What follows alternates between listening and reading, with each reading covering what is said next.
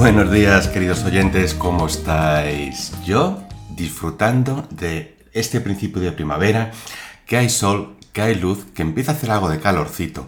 No sé lo que va a durar todo esto, pero al menos mientras dura, desde luego, lo estoy disfrutando. Y eso me lleva al, tema realmente del que va a hablar o del que voy a hablar en este podcast de hoy.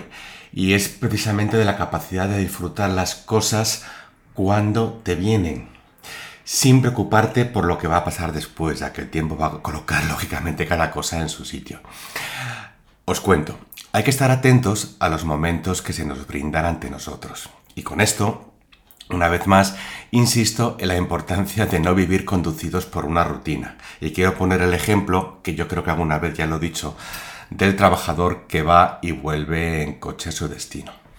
Hay algunas veces en las cuales mis clientes me han confesado que los trayectos de casa al trabajo y viceversa, los que hacen con su vehículo, son tan automáticos que no los recuerdan.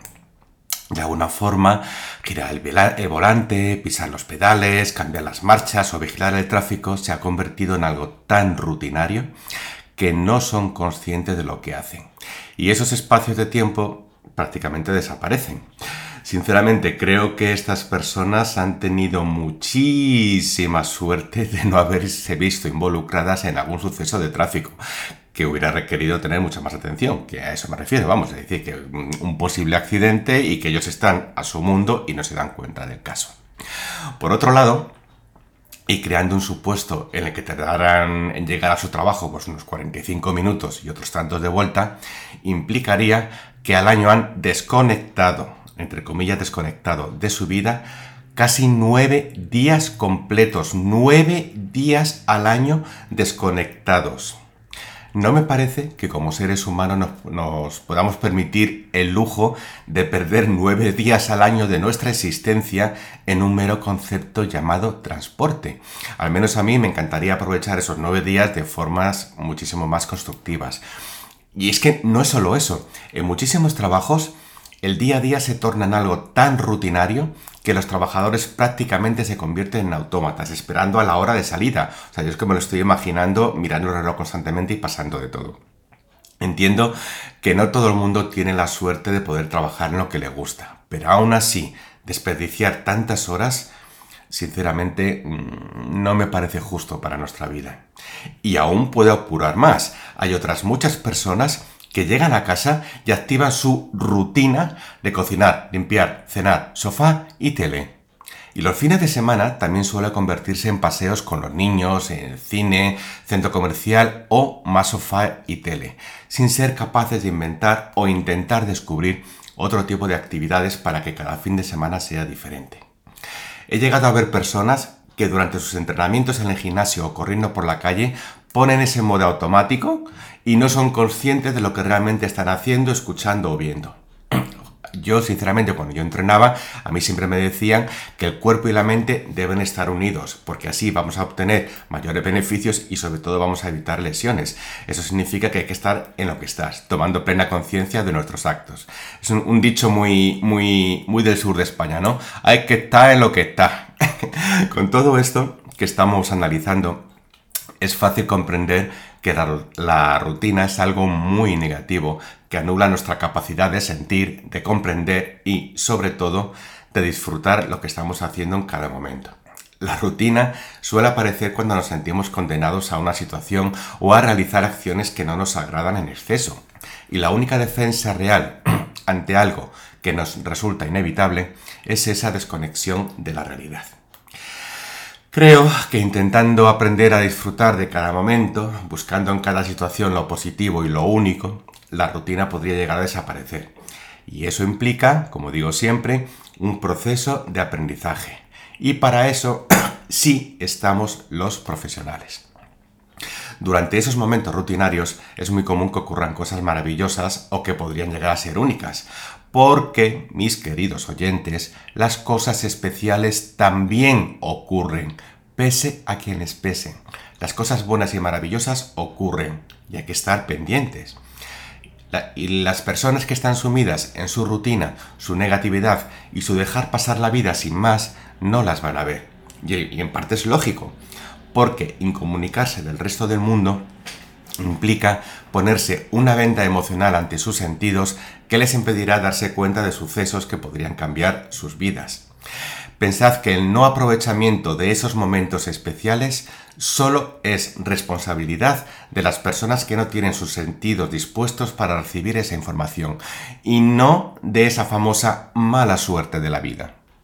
El caer en una vida rutinaria también suma algo diferente y negativo a las personas que lo padecen, que es lo que yo llamo pereza emocional, que no es otra cosa que una desgana absurda para realizar actividades diferentes o de tomar decisiones importantes, aunque ambas cosas pueden suponer una mejora en todos los aspectos de la vida del implicado. Sin que llegue a ser un ejemplo representativo, mm, recuerdo a esas personas que se quejan constantemente de que necesitan mejorar su vida y que recibir un premio de la lotería les vendría genial. La pregunta obvia en estos casos sale enseguida de nuestros labios. ¿Y cuánto juegas? Y la respuesta de muchas de esas personas es, pues no juego. A esa respuesta no puede haber más comentarios, quizá alguna sonrisa de sorpresa. Otras muchas eh, contestan, pues yo juego de vez en cuando, pero nunca recuerdo mirar los resultados. Vale, ante esta respuesta, ¿reímos o lloramos?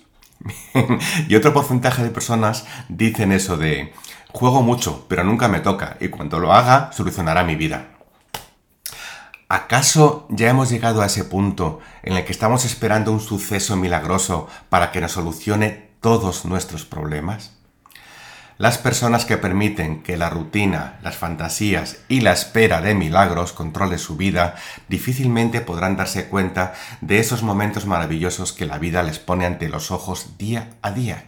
Por lo tanto, no tienen ningún derecho a quejarse si pierden opciones interesantes, ni tampoco pueden echar la culpa de perder esas oportunidades a su entorno o a otros imprevistos que les puedan ocurrir. ¿Y tú, mi querido oyente? ¿Tú perteneces a ese grupo de personas? Espero que no. Siempre, bueno, al principio hablábamos del tema del tiempo, de que realmente el tiempo pone cada cosa en su sitio. Mientras tanto, hay que disfrutar de todo lo que hacemos. Muchos refranes populares hablan de este tema, como por ejemplo el tan conocido que dice no hay mal que 100 años dure. Realmente es cierto que el tiempo coloca cada cosa en su sitio, pero, siempre hay un pero, hay que tener en cuenta que esto no ocurre por arte de magia, sino por los sucesos que van surgiendo en cada momento. Hay personas que creen que existe un equilibrio cósmico, todo esto lo digo entre comillas, ¿eh? el cual de alguna forma motiva que todo esté donde debe estar. Sin embargo, también es bueno pensar quién ha marcado dónde debe estar cada cosa. Y ahí lo dejo, que cada uno piense lo que quiera. Si entramos en este círculo de pensamiento, podemos volvernos literalmente locos antes de encontrar una respuesta que satisfaga con lógica nuestra mente inquieta. Aunque sea impensable para muchas personas, la paciencia a veces, es la mejor arma para conseguir que ocurra aquello que necesitamos. Otro típico refrán con muchos años de antigüedad habla claramente de la paciencia llevada a extremos curiosos. Siéntate en tu balcón y verás el cadáver de tu enemigo pasar. Casi nada, el refrán. El arte llamado paciencia como soluciona los problemas se ha aplicado en conceptos negativos y positivos por igual si tantas veces se habla de esto y si tantas veces las personas con más experiencia en la vida que nosotros aportan este concepto como una ley a seguir, ¿no será que realmente es algo importante? Pues sí, es así, es algo importante. Yo recuerdo en mi juventud cómo cuando alguien me hablaba de tener que esperar a algo, yo lo consideraba como algo imposible, arcaico, inútil, absurdo. ¿Para qué voy a tener que esperar? No era capaz de comprender qué diferencia habría en tener que esperar o hacer lo que yo quería ahora mismo. Cuando comencé a practicar con mis primeros pasos en la cocina, comprendí que a pesar de mi naturaleza impaciente e impulsiva, debería practicar el arte de la espera o paciencia si pretendía obtener sabores y texturas que realmente pudieran alimentar el estómago y el alma. Es decir, que para cocinar hay que tener paciencia, y si no tienes paciencia te va a salir un desastre. Cuando se comienza a aprender algo, es importante aceptar el hecho de que es imposible aprenderlo todo en un día y que cada fase de aprendizaje tiene su momento. Porque, como también se dice, Roma no se construyó en una hora, ni en dos, ni en tres, ni en muchas. La vida, a través de los años y de las experiencias, nos enseña que aunque debamos trabajar duro y esforzarnos, los tiempos de espera son importantísimos para el correcto desarrollo de nuestras actividades. No podemos ir al gimnasio durante una semana y pretender ser capaces de realizar las mismas proezas que las de aquellas personas que llevan un año trabajando duro. Pocas cosas en esta vida pueden ser aceleradas para, para producir algo positivo. Es más, casi podríamos afirmar que prácticamente no hay nada, nada que acelerado sea capaz de aportar un resultado mejor que el que llevaría un tiempo natural. Si volvemos al ejemplo de lo gastronómico, fijaros en las famosas ollas express que nos ahorran tanto tiempo para cocinar. Pues esas famosas ollas express no son capaces de aportar el sabor auténtico e intenso que una cocción tradicional puede crear. Es cuestión de gustos, vale, pero hay cosas que son inamovibles, como que 2 más 2 son 4. Si hubo una fase en mi vida en la que aprendí la importancia de los tiempos y de los momentos, es cuando comencé a viajar en motocicleta. Antes de eso, cuando viajaba en coche, yo estaba deseando llegar a mi destino cuanto antes. Y en ese destino es cuando realmente comenzaba ese momento, ese disfrute, porque ya he llegado allí. Sin embargo, al viajar en motocicleta descubrí que ese disfrute comienza realmente cuando arranco la moto. Todo el viaje es diversión, hasta tal punto que no tengo prisa alguna en llegar a mi destino. Es más, hay veces eh, que con la moto, porque yo uso la moto para trabajar y tengo que ir a casa de algún cliente, voy por el camino más largo porque quiero disfrutar de cada segundo sobre la moto y de cada segundo de ese viaje, cosa que antiguamente, al menos en mi caso, en el coche, era impensable. Si aprendemos a disfrutar de cada cosa que hacemos, no habrá prisa en terminarla. Es más, me atrevería a decir que la experiencia multiplicará nuestras sensaciones, estimulando nuestros sentidos en una progresión absolutamente geométrica. Cuando estamos estudiando un curso, podemos hacerlo de dos formas diferentes. La primera, deseando acabar cuanto antes para obtener el título. La segunda, centrándonos en disfrutar cada día con los conocimientos nuevos que vamos adquiriendo y pretendiendo que esos conocimientos sean cada vez mayores. Bien, estoy casi seguro de que con la segunda opción todos disfrutaríamos mucho más del curso. No querríamos que el proceso de enseñanza acabara y la obtención del título sería algo secundario. Muchos temas Mm, que pueden llegar a agobiarnos están motivados por la falta de capacidad de asimilación de esos sucesos, los cuales paralizan nuestro sistema de razonamiento.